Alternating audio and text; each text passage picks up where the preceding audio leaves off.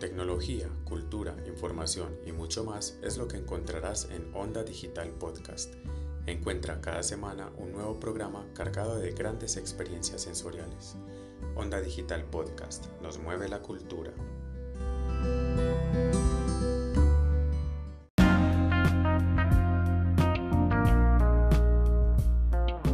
Hola, soy Sebastián Trujillo, subsecretario de Bibliotecas, Lectura y Patrimonio de la Alcaldía de Medellín y quiero invitar a toda la comunidad de Belén a que se sumen a la programación virtual, digital y telefónica de nuestro sistema de bibliotecas públicas de la ciudad y que además también pueden aprovechar para conocer la oferta de los eventos del libro, el plan ciudadano de lectura, escritura, oralidad, la cinemateca, el programa de memoria y patrimonio, todos todas las estrategias de la Secretaría de Cultura Ciudadana para disfrutar de esta cultura en casa, donde tenemos eh, películas, recomendados, talleres, charlas, conferencias, llamadas telefónicas, bueno, un sinfín de actividades que ustedes pueden aprovechar.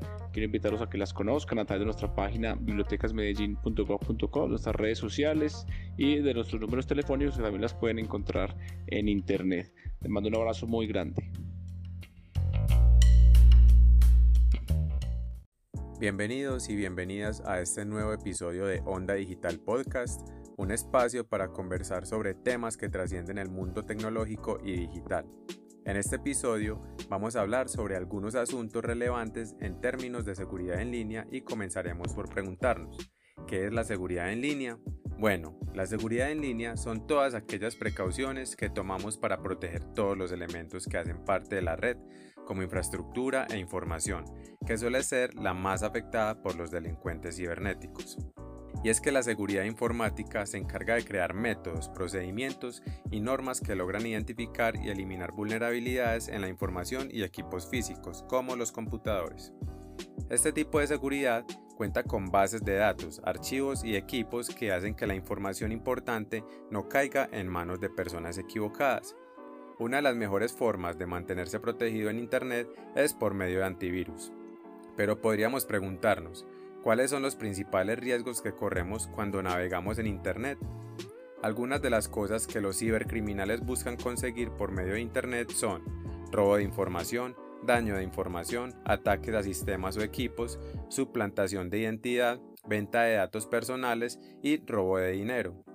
Los delincuentes cibernéticos usan varios modos para atacar a una víctima en la red como los virus con los que logran vulnerar sistemas y alterar el funcionamiento de los dispositivos electrónicos, o el phishing, que consiste en que un cibercriminal se hace pasar por una persona diferente por medio de correos electrónicos, mensajería instantánea o redes sociales para adquirir información confidencial como contraseñas, tarjetas de crédito, entre otros. Ahora bien, ¿Cómo podemos prevenir estas vulneraciones a nuestra información? Si manejamos mucha información y contamos con varios equipos, como en los casos de las empresas, lo mejor es solicitar ayuda de profesionales encargados de la seguridad en Internet. De otro lado, como usuario podemos tomar varias medidas preventivas como mantener activados y actualizados los antivirus en nuestros dispositivos con conexión a Internet evitar realizar operaciones financieras en las redes abiertas o computadores públicos y verificar los archivos adjuntos de mensajes de desconocidos y evitar descargarlos si no se tiene plena seguridad de su contenido. Recuerda que la seguridad en línea depende de todos y cada uno de nosotros, por ello debemos tomar las medidas pertinentes para prevenir los diferentes ataques que puedan surgir a nuestra información. Le preguntamos a varias personas qué medidas toman para cuidar sus datos en Internet y esto fue lo que nos contestaron. La manera de cuidar los datos en Internet es no accediendo a información personal a enlaces desconocidos. Cuando se trata de entidades bancarias, asegurarse de digitar eh, la página en lugar de entrar a páginas que estén guardadas y cuidando de cerrar bien eh, cualquier página en la que esté eh, accediendo de temas de salud, por ejemplo. Hola, buenas tardes. Las medidas que tomo para cuidar mis datos en Internet es eh, procurar eliminar información personal de manera segura de los equipos ajenos a los míos que estoy utilizando. De la misma manera, cuando voy a ingresar en ellos, lo hago por incógnito. y utilizo contraseñas lo más seguras posibles y no las comparto con nadie. Bueno, aunque no soy muy cibernauta, eh, lo que hago es muy básico, meterme siempre de incógnito y trato de utilizar siempre computadores fijos, o sea, el de mi casa o el del trabajo. Eh, casi nunca me meto a cafés de internet y básicamente son como las dos eh, normas que sigo. Mm, pues yo generalmente no le presto mucha atención a eso, pero pues trato de no registrarme en todo. Pues cuando alguien me pide registro como que no, pues lo evito, evito pues como ingresar a esas páginas. Siempre estoy como pendiente cuando, cuando descargo algo, cuando pues estoy haciendo esas inscripciones, de no aceptar ciertos términos o de que me sigan contactando o que usen mi información, pues como leer todas las, las indicaciones de la letra pequeña, como de no publicar mi vida entera. Ahora que conocemos un poco más sobre la seguridad en línea, le damos paso a nuestro compañero Miguel Brand, que nos explicará cómo actuar y prevenir vulneraciones a nuestra seguridad a través de los videojuegos pues sabemos que muchos de los jóvenes utilizan estos medios para desarrollar capacidades cognitivas, mejorar el trabajo en equipo, entretenerse o como método de socializar con otras personas. Gracias Dani por esta intervención y por tan buenos aportes en términos de seguridad de la información. Ahora vamos a hablar un poco de esta seguridad pero enfocada en el mundo de los videojuegos. No es un secreto para nadie que para poder acceder a diferentes consolas juegos o diferentes plataformas de entretenimiento necesitamos ingresar nuestro correo electrónico y algunos datos genéricos. Esto nos sirve en tal caso de perder nuestra cuenta poder recuperarla de una manera más ágil, pero también tenemos que tener muy en cuenta cómo vamos a dar esta información y qué riesgos tenemos al momento de suministrar esta información a diferentes entidades. El primer punto a tener en cuenta es la procedencia de dicho juego, cuál es la empresa creadora, Blizzard, Riot Games, entre otras, y la fidelidad de esta.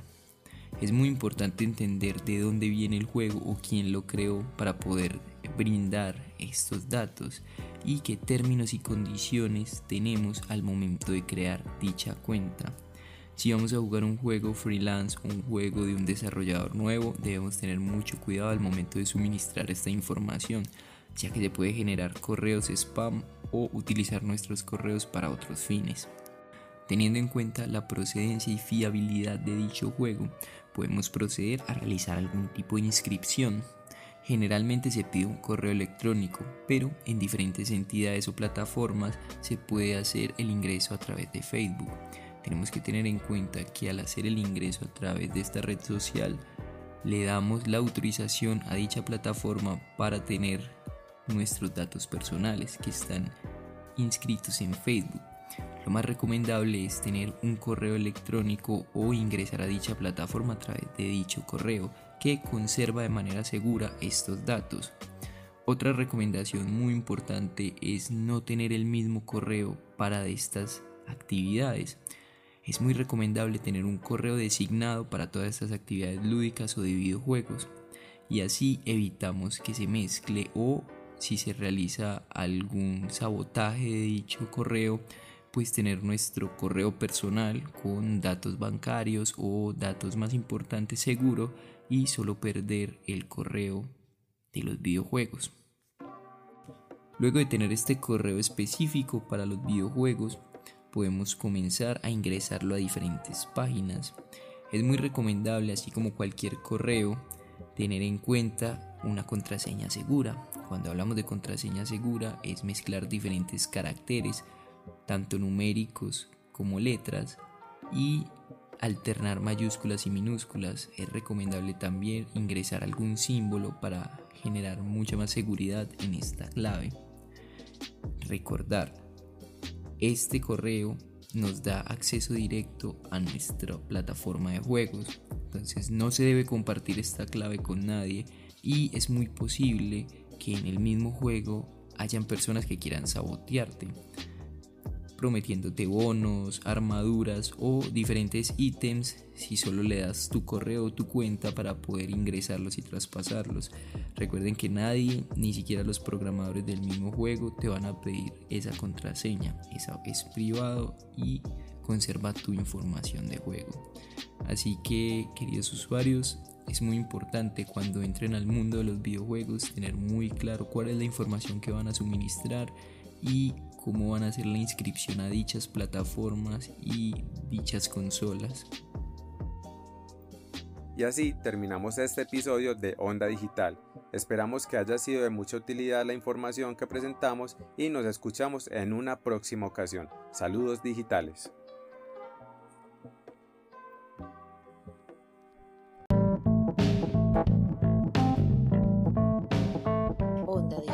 Podcast es una producción del Parque Biblioteca Belén del Sistema de Bibliotecas Públicas de Medellín, manejado en convenio por Confenalco Antioquia y la Biblioteca Pública Piloto.